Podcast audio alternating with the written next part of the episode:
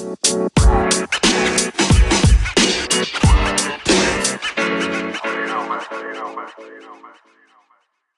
here, Decker Real Estate Group, out here getting it done as only Decker can. How busy are we over here at the Decker Real Estate Group? We are so busy, I almost forgot what today is.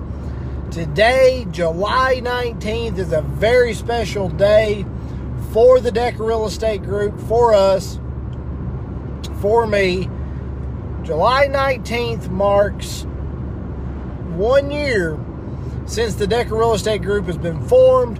We opened our own brokerage. We went out and to set out, we set out to do things the way that De- only Decker can, the right way. So I wanted to take time to say thank you to everyone who has supported us um, this last year, everyone who has bought and sold with us everyone, um, all the mortgage specialists, insurance specialists, title representatives, uh, contractors, anyone who has helped me get this thing off of the ground. I do appreciate it. My assistant, my agents, everyone. So, want to take time say thank you to everyone who has helped us out this last year. Let's keep this ball rolling.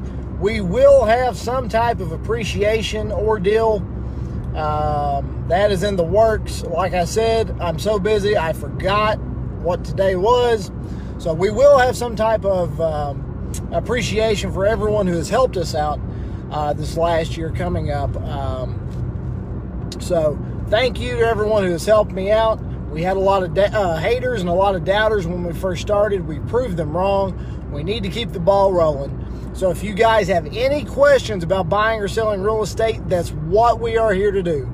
270 256 3501. Thank you guys.